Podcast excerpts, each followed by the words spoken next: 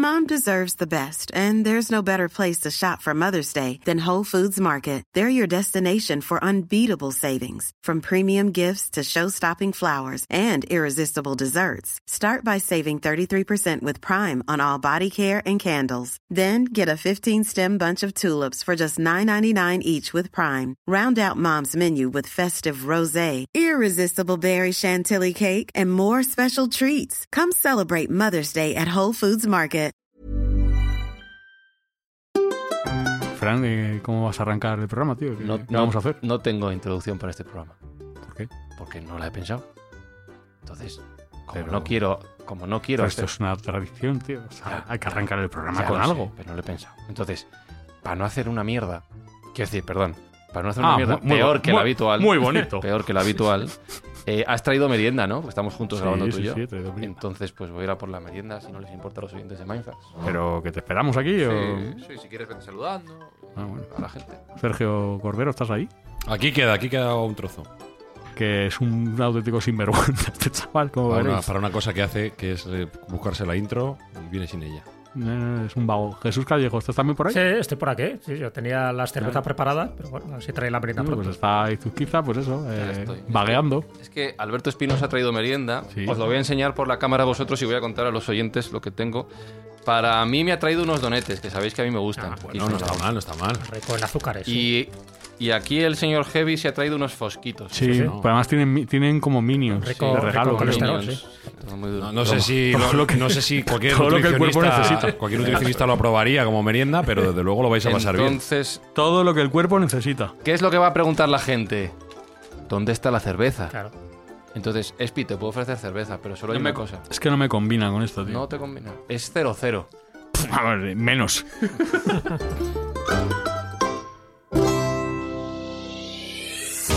Buscamos los límites de la ciencia, el futuro de la tecnología, el alcance de la mente humana. Esto es Mindfacts. Bienvenidos a Mindfax, donde cada semana buscamos los límites de la ciencia, de la tecnología, de lo que se puede comer y de lo que no se debe beber. Voy a abrir la caja de fosquitos. Alberto Espinosa con sus ojitos, dale Estoy ahí. buscando al minion. Espera. ¿Cuántos son? ¿Cuántos mosquitos Hay cuatro, en tu caja? creo. ¿Cuatro? ¿Te ¿Tres vas o a- cuatro? ¿Te vas a Hombre, zampar no, voy a compartir contigo. Ay, Deberíais, deberíais mandar uno para aquí. Claro. Ya, es verdad, es verdad, verdad. Ojalá la tecnología permitiera esto. Es una publicidad gratuita, ¿eh? Totalmente gratuita. Mira, aquí van 1, 2, 3, 4, 5, 6, 7, 8 donetes. Jesús, ¿quieres uno? Voy a poner aquí los fosquitos. Pues yo te mando uno, tú tranquilo, que te donetes para allá. Venga, dale. ¿Te ha salido ya el juguete o no? Sí, lo voy a abrir. ¿Qué, qué juguete es? Es un minion que se llaman Waterboom. No sé qué hacen, tío. A lo mejor lo tiras al agua y explota. Pues le lánzalo y moja a tus amigos. Cada vez es más molón los eh, regalos de la comida de niños, Sergio. Esto, la tecnología, parece que es una barbaridad. La verdad que sí, yo creo que lo compráis por el juguete y no por el bollo. No, mira. Verás con... ¿Pero qué Se llena eso? de agua esto. Es una bola. Y eso La explota. llenas de agua y te la tiro y te mojo. ¡Ah! Es como un globo de agua reutilizable. Mira el heavy, mira el heavy. Bueno, ya que parecemos niños, Sergio, por favor, recuérdanos cuál es la buena acción que estamos haciendo estas semanas aquí en Mindfax, si es que llegamos a empezar el programa algún día. Sí, si no fuera porque sois millonarios los dos, os incluiría en el listado de los niños a los que hay que regalar juguetes en estas navidades. Pero bueno, hablando en serio, tenemos muchos chavales que bueno, no pueden no tener esos, esos juguetes de los cuales vosotros estáis disfrutando ahora mismo. Y nosotros nos vamos a encargar de que los Reyes y Papá Noel les hagan llegar los juguetes que ellos se han ganado durante todo el año.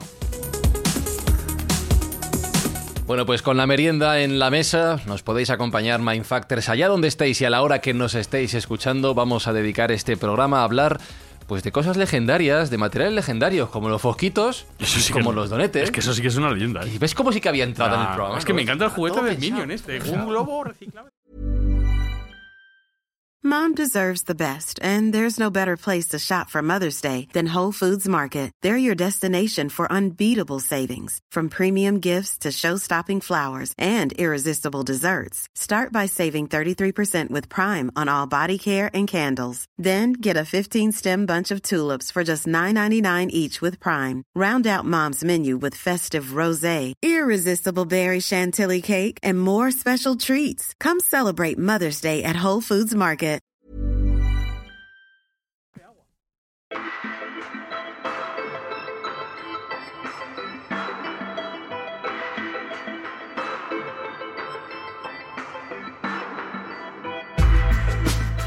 Está sonando la música y me está diciendo Alberto Espinosa, es tecnología punta. Está mirando Tío, el es que juguete. esto vaya ingeniería, tío. Es un globo de agua reciclable, tío. Es que me parece increíble. Es- eh, mira, voy a hilar, voy a hilar. Espérate, ya verás qué bien. Es su santo grial, Jesús. Total. Lleva toda la vida buscando esto. Mira, pone, me puedes usar infinidad de veces. Es como el santo Además grial. de color amarillo. Toda la vida buscando esto. Como los, Claro, como los patitos de goma, amarillo. Pero eh, es verdad que llevamos siglos, milenios buscando este tipo de objetos eh, que, bueno, que nos resuelvan todo, ¿no? El Santo Grial es uno de ellos, Jesús. Estos objetos mágicos, legendarios, que tienen todo tipo de propiedades. Sí, y con un denominador común.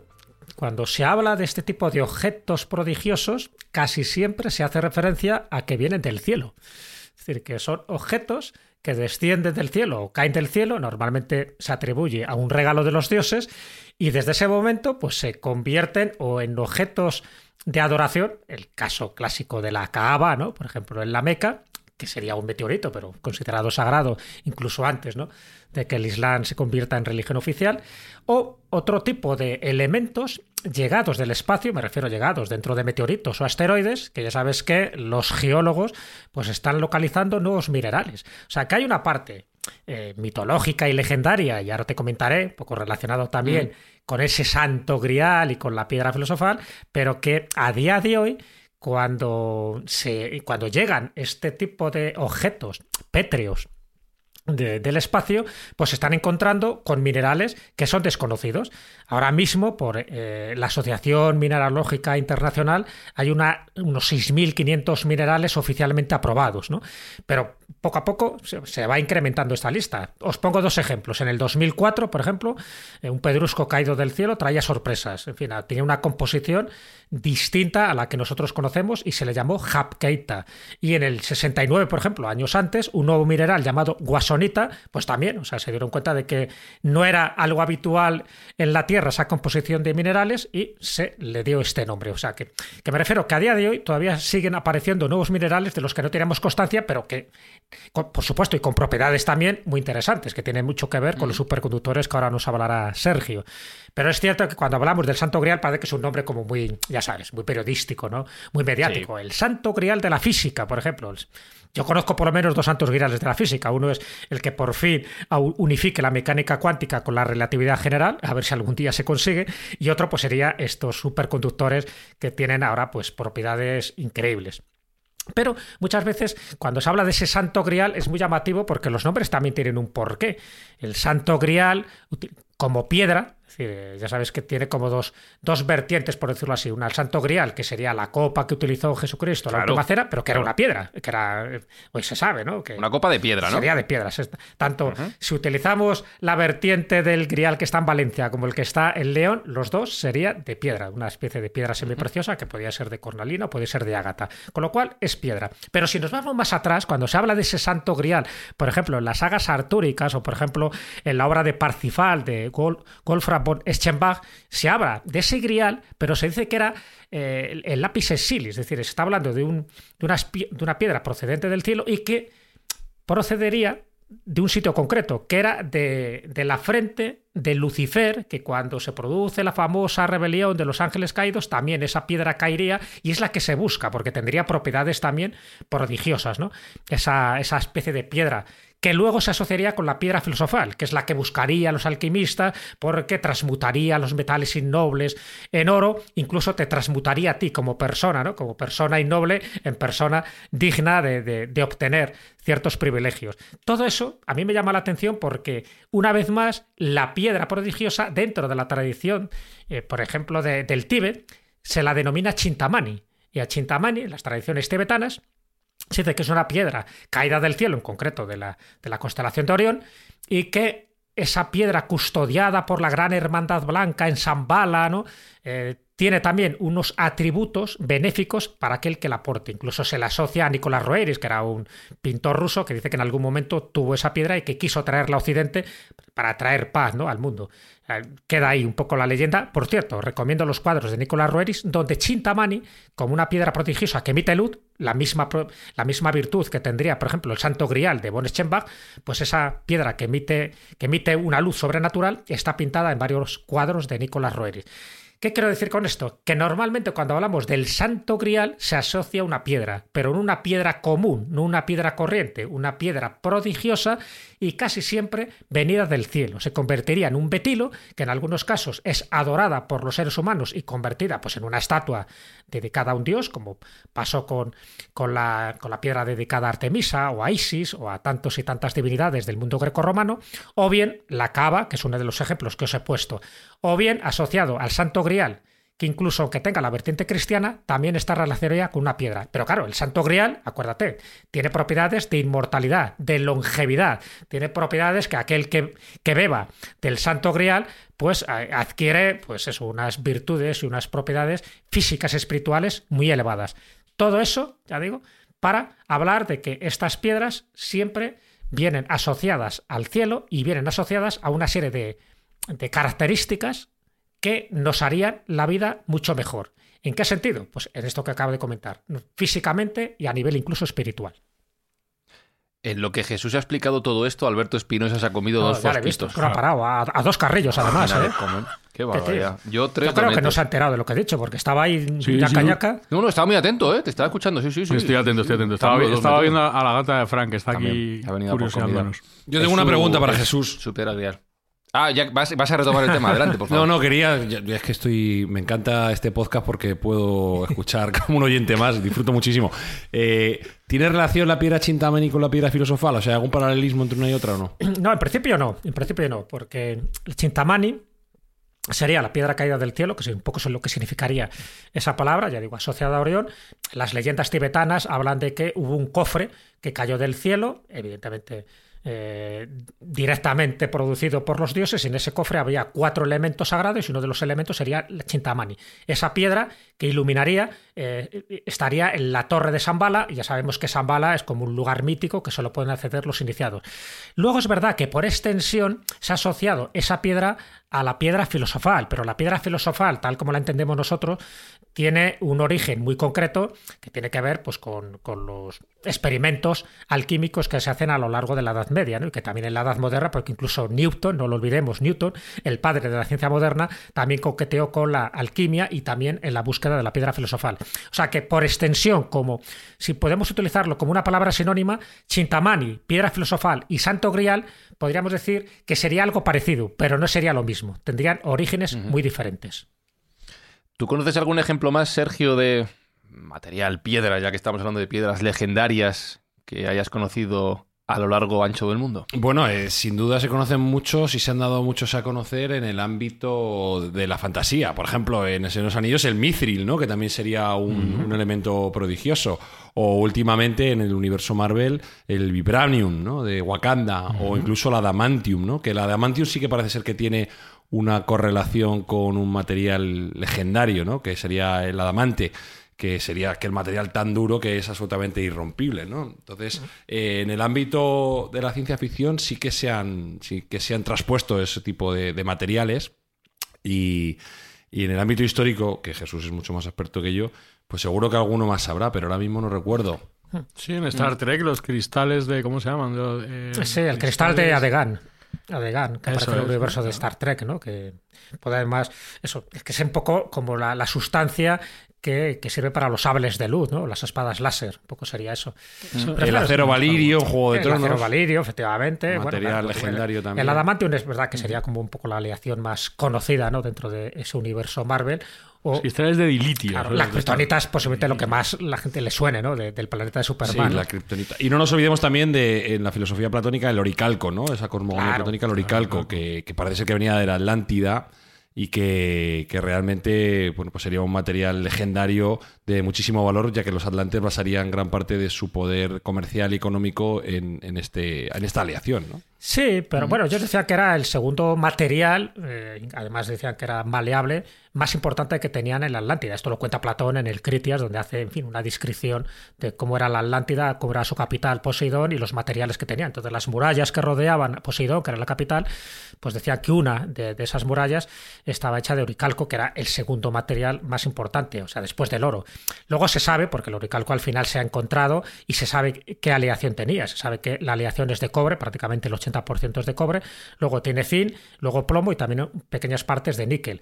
Y es, una especie de latón, por así Claro, es el latón dorado, claro, que ahora el latón dorado para nosotros no tiene ninguna importancia, pero para entonces, para aquellas, aquellos habitantes, el, latón dorado sí tenía mucha importancia porque es, evidentemente es la importancia que tú le quieres dar y sobre todo porque la aleación no se encontraba en muchas partes, tenías que saber hacer esa aleación que era además dura pero también maleable a la vez, ¿no? O sea que eso es un poco toda la tradición que hay del oricalco, pero por ejemplo en pecios romanos se han encontrado pues monedas de oricalco porque, a ver, lo describe no solo Platón, sino que también Homero, Heródoto, Cicerón ha descrito el oricalco. Por lo tanto, a día de hoy, para mí ya no tiene ningún misterio, si lo tuvo en su época legendaria, cuando se pensaba que este era el material de la, de la Atlántida. Evidentemente lo podría tener, pero como la Atlántida no se ha encontrado, pues ahí queda la parte legendaria. Pero si os parece, os cuento otro dato más que me parece muy significativo, que tiene un poco que ver entre la antropología, la mitología y también estos materiales sobrenaturales que es el Sagala. Alguna vez lo hemos comentado, sabéis que yo dentro de mis viajes, en fin, he estado en el país Dogón, en, en Mali, y sabes que hay ahí toda una tradición, porque la cuentan los chamanes, diciendo que, que Inilo Tempore, hace muchísimos siglos, pues bueno, fueron visitados por unos seres venidos del espacio y que les dieron una serie de informaciones. Informaciones astronómicas. Una de las partes que, de esa información astronómica que luego se fue demostrando que era verdad, todo esto recogido por dos antropólogos franceses, que era Michel Griol y Germain de Terlen ojo, eh, antropólogos en un libro científico donde cuentan todo este tipo de, comunicaciones que les hacían los Sogón. Los Sogón son los chamanes de esta tribu Dogón en la República de Mali. Bueno, y hablan de Sirio. Sirio sabéis que es la estrella, en fin, más brillante dentro de la constelación de Can Mayor. Pero es que ya se, ya se, ya se descubre, se hace muchísimo tiempo porque es una estrella visible, ¿no? Dentro del hemisferio norte. Pero les habló en aquella época, estamos hablando de informaciones recogidas en los años 30 y en los años 50 del siglo pasado, les habla de Sirio B. ¿Vale? Sirio B, que el Do lo llama Potolo.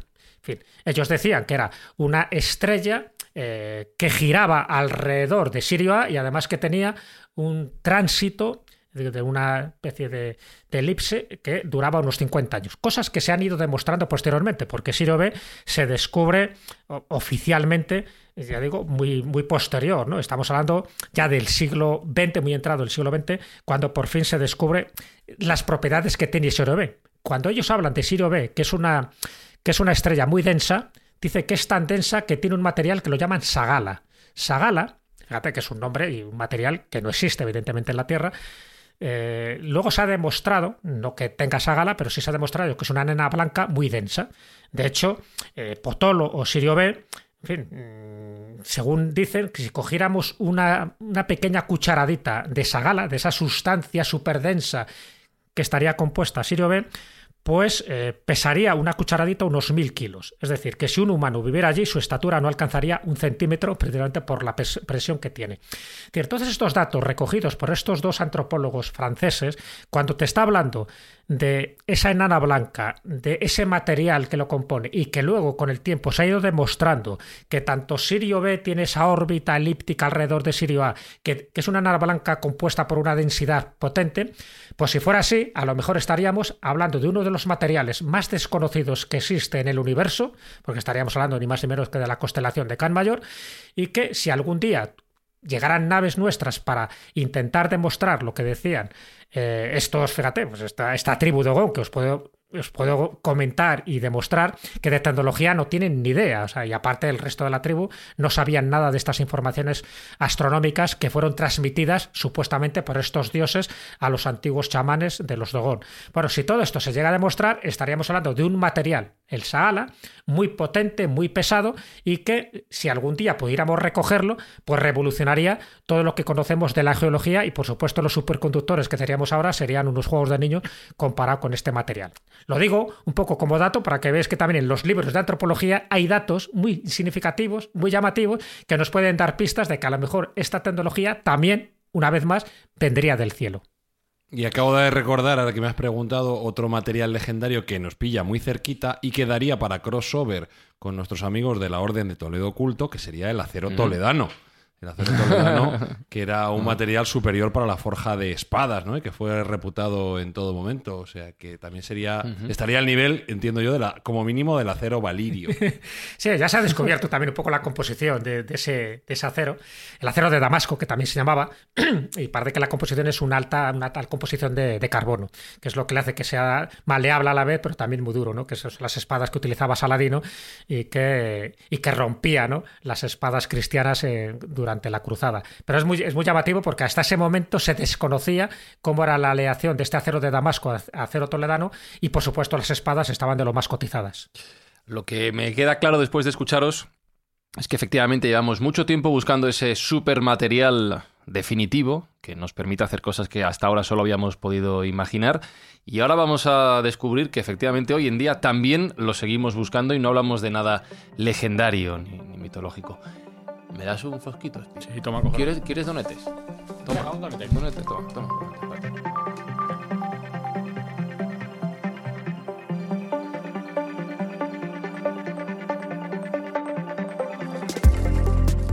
Venga, antes de darle un mordisco al, al fosquito, Sergio, ¿qué son los superconductores que ha mencionado Jesús?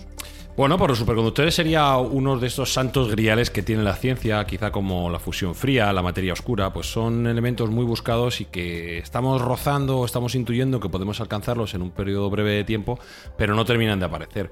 Básicamente los superconductores son unos materiales que tienen unas capacidades que les hacen especiales y la capacidad fundamental que tienen los superconductores son dos.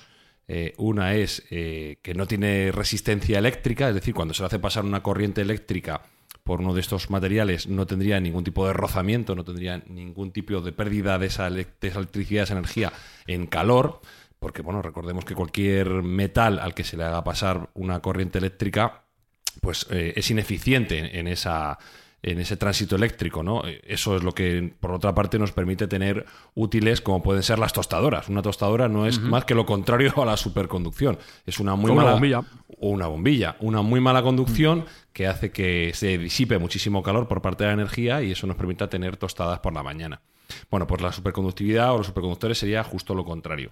Es decir, esos aquellos materiales que no tendrían ningún tipo de rozamiento, con lo cual eh, de por sí pues serían muy útiles en una sociedad tan electrificada como es la nuestra, puesto que si tuviéramos, luego hablaremos de los usos, ¿no? pero el, primero y principal que se me ocurre es que ya no tendríamos pérdidas eléctricas y esas pérdidas eléctricas a día de hoy suponen entre un 15 y un 20% de toda la electricidad que generamos, con lo cual de un o dices pérdidas eléctricas te refieres a términos de eficiencia. De... En la red, sí, en la red. En la red no habría esas pérdidas por calor en la conducción de la, electricidad y de un día para otro pasaríamos a tener un 20% más de energía disponible sin tener ningún tipo de nueva forma de generación. Luego hablaremos de otros usos que hay muchos y muy interesantes.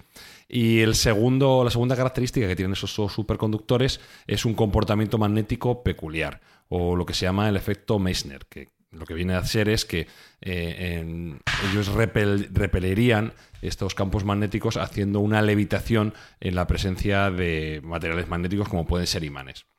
Vale, eso también daría, luego hablaremos, muchísimos usos prácticos para la tecnología del mañana. Y serían estas, estas dos características principales, juntas con otras mucho más técnicas que no quiero ni debo entrar, ni puedo entrar, eh, pero que forman parte de estos materiales superconductores, que a día de hoy los estamos utilizando, pero el inconveniente que tenemos es que hemos encontrado algunos que son de tipo cerámico, lo cual no los hace muy prácticos para crear cables o para crear otro tipo de herramientas. Y por otra parte, que necesitamos reducir muchísimo la temperatura ambiente para que puedan obtener o que puedan aflorar esta superconductividad que tienen innata estos propios materiales. Por eso, eh, durante las vacaciones, estas cortas vacaciones que hemos tenido en verano, pues ha, ha aparecido un compuesto y ha habido mucho revuelo en el ámbito científico porque se ha, se ha prepublicado un paper en el cual se insinúa que un laboratorio coreano ha encontrado un material superconductor capaz eh, de demostrar esas características que hemos reflejado antes a temperatura ambiente, que es algo que se lleva buscando durante décadas. Entonces, bueno, pues ha habido un grandísimo revuelo eh, al respecto de este compuesto llamado LK99 LK viene. Encima, aparentemente, viendo el paper, muy sencillo. Sí, sencillo de, realizar y barato. De, realizar. o sea, es todo, todos son ventajas. ya. Todos son ventajas. Bueno, de momento ellos han tramitado la patente, con lo cual algo habrá que pagar, eso seguro. Eh, como digo, el nombre del compuesto es LK99, LK del estudio Lee Kim, que son estos dos científicos coreanos que han desarrollado eh, este supermaterial.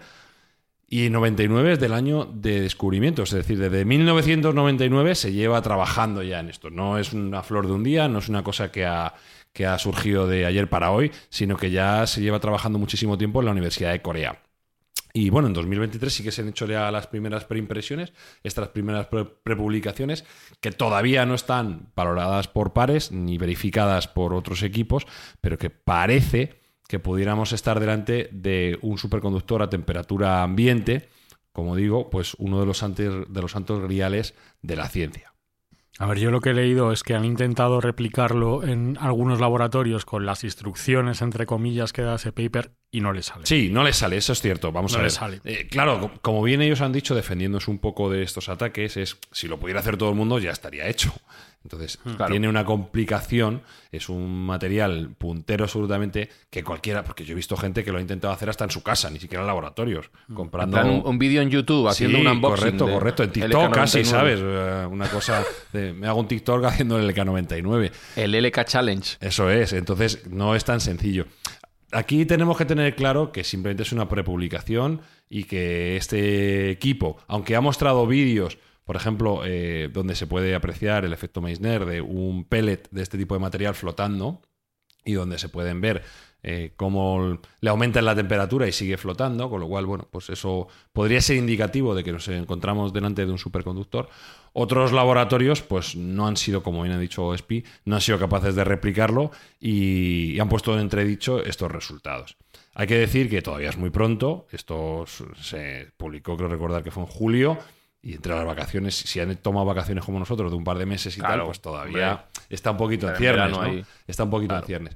Pero es verdad que después de mm, un poco el júbilo que mm, precedió, procedió al, perdón, hubo después de la publicación, pues eh, se ha bajado un poco el sufle porque no ha sido capaz a día de hoy de replicarse en otros laboratorios. El propio estudio Lee Kim ha, comentado al respecto de estos intentos de réplica que no han seguido bien las instrucciones de fabricación del compuesto. Es un compuesto que tiene su complicación dentro de, que no es una cosa tremendamente difícil de replicar, eh, pero lo achacan a que bueno, pues los papers que se publicaron no estaban del todo completos y que la gente no ha seguido el procedimiento correcto. A mí, solo el hecho de que pueda haber un superconductor en este, con estas características ya me motiva muchísimo. Porque, bueno, eh, los usos que puede traer y el salto la humanidad a nivel tecnológico puede ser comparable al que en su momento eh, lucubramos cuando comentamos que ya había habido fusión, fusión nuclear neta, ¿no? Entonces, eh, podría ser un hito en la humanidad similar a este último. Además, una revolución, ¿no? Totalmente en los transportes. Tendríamos coches y trenes mucho más rápido, una revolución en la medicina, ¿no? Eh, una revolución prácticamente. Es que los usos son casi, son casi son infinitos. Y por supuesto, pues un impulso a la fusión nuclear.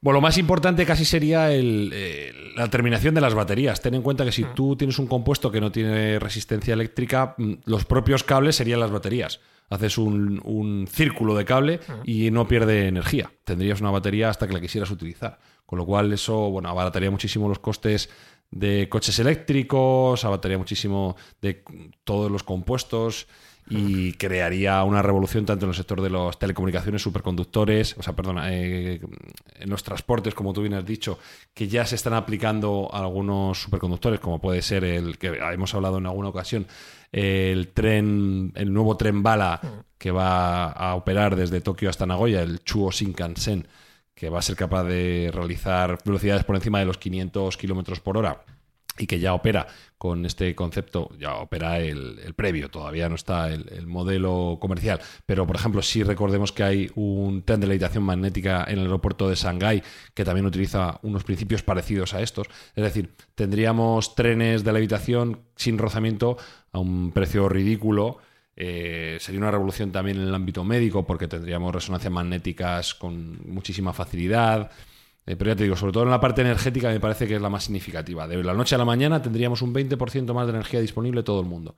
Y Pero un segundo, para la batería una sería... cosa que- Sí, eso te iba a decir justo. Eh, lo del tema de las baterías, eh, ¿realmente se podría eliminar la necesidad de baterías por completo o simplemente reducirías mucho la dependencia de estos dispositivos? Bueno, vamos a ver, baterías podría haber, podría seguir existiendo, pero es que el propio cable, el el, ejemplo el de- propio cable sería la batería. Claro, has puesto el ejemplo del círculo de cable que realmente está circulando, voy a decir eternamente la electricidad. Correcto, así sería. ¿Llegaría a ser así al 100%? Sí, sí, sí, sí, no tiene rozamiento, no tiene pérdida, no, la energía que tú inyectases en ese círculo cerrado no se, no se disiparía, con lo cual la tendrías ahí siempre eh, a tu alcance y a tu, a tu necesidad. Evidentemente, cuando la consumas tendrás que reinvertirla, ¿no? Eso te iba a decir, claro, que cuando llegue la tostadora hay que meterle más chicha. Claro, claro, pero, pero ya no tienes que estar utilizando eh, la, la química que conlleva una batería. Que el propio cable sería la batería, con lo cual te estarías quitando una parte de la ecuación muy importante. Y no olvidemos que el uso de las baterías es muy intensivo en cuanto a materiales: litio, eh, ánodos y cátodos. Hay un coste intrínseco en, en la creación de baterías que el- estos superconductores podrían soliviantar. ¿no? Entonces estaríamos hablando de una revolución energética absoluta. Y además en un sector también muy importante, ¿no? Porque has hablado de la medicina, has hablado de los transportes, pero la exploración espacial. Hacer naves mucho más rápidas y mucho más baratas. Por lo cual eso da un impulso a cualquier proyecto que esté ahora pensándose en la Luna o en Marte o en, o en parte del sistema solar. Telecomunicaciones, ampliaríamos, haríamos exponencialmente un crecimiento en los procesadores y en la memoria. Eh, Multiplicaríamos por 100 de un día para otro la capacidad de nuestros procesadores. Eh, la propia ciencia se vería beneficiada porque no olvidemos que elementos científicos tan importantes como eh, los colisionadores de hadrones y el, propio CERN está utilizando superconductores. Bueno, pues ya no tendríamos que eh, tener escasez de superconductores, que al final es la problemática que estamos teniendo, que tenemos escasez debido a que hay pocos materiales y sobre todo que hay que enfriarlos a temperaturas cercanas a menos 273 grados Celsius o 0 grado Kelvin. Eh, Con lo cual, esa parte también energética eh, que hay que mm, invertir para crear esa- ese frío, pues podríamos quitarlo de la ecuación. Sería una revolución humana absoluta. Y Es bueno, que lo, lo estáis pintando tan bien, tan barato, tan eficiente, tan factible, que la pregunta que se me viene a la cabeza es, pero, pero o sea, ¿esto es real? ¿Esto es verdad? A ver si nos están vendiendo No, una no moto lo luego va sabemos, esto, es cierto, no lo sabemos. Desde luego hay indicios de que puede ser real. Las, los primeros, las primeras pruebas que se han realizado para replicar, como digo, son decepcionantes. No, se ha podido replicar exactamente igual que, que este estudio coreano, pero no se descarta que pueda ser un superconductor a temperatura ambiente. Y en todo caso, si no lo es, esta es la tendencia. O sea, estamos cada vez acercándonos más y va a ser un impacto el que vamos a tener en la sociedad brutal, ¿no? similar, como digo, a, a la fusión fría, a la, la detección de materia oscura o la irrupción de la inteligencia artificial general en nuestras vidas. Algo que va a cambiar la humanidad para siempre.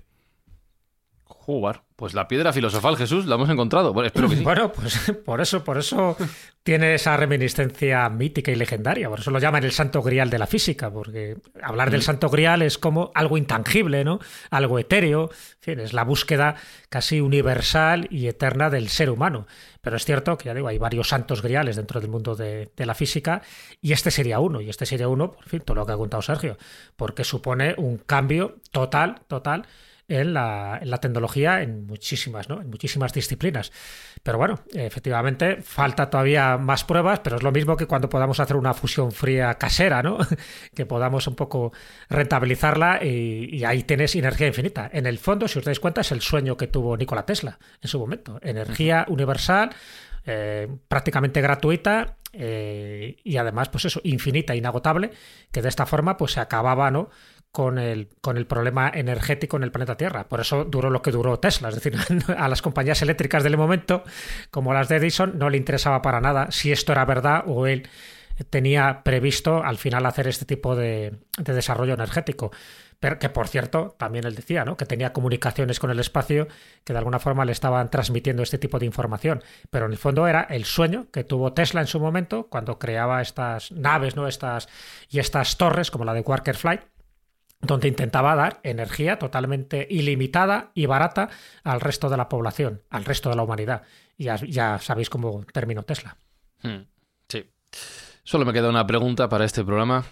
¿Has terminado ya de merendar, Espi? Sí. Ya está, ¿no? Ya no quieres más fosquitos ni más donetes. Ya está, yo no quiero metemos más en el ya. frigorífico lo que sobra y... Sí, sí, sí. Pues entonces yo creo que podemos terminar el programa ya, ¿no? Ah, Podemos, Porque ir, hemos- ir en paz. Hemos venido a merendar, no hemos venido a otra cosa. Mira esto. Vale, vale.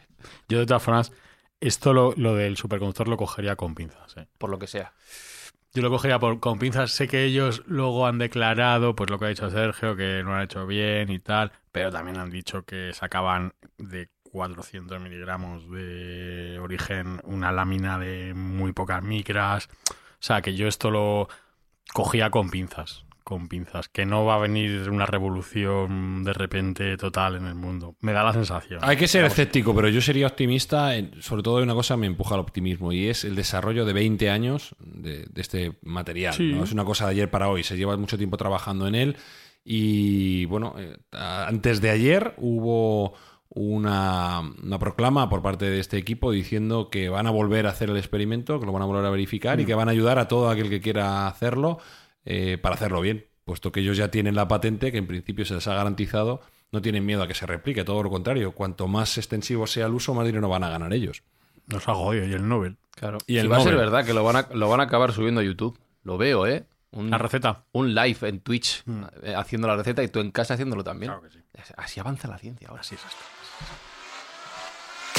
esto.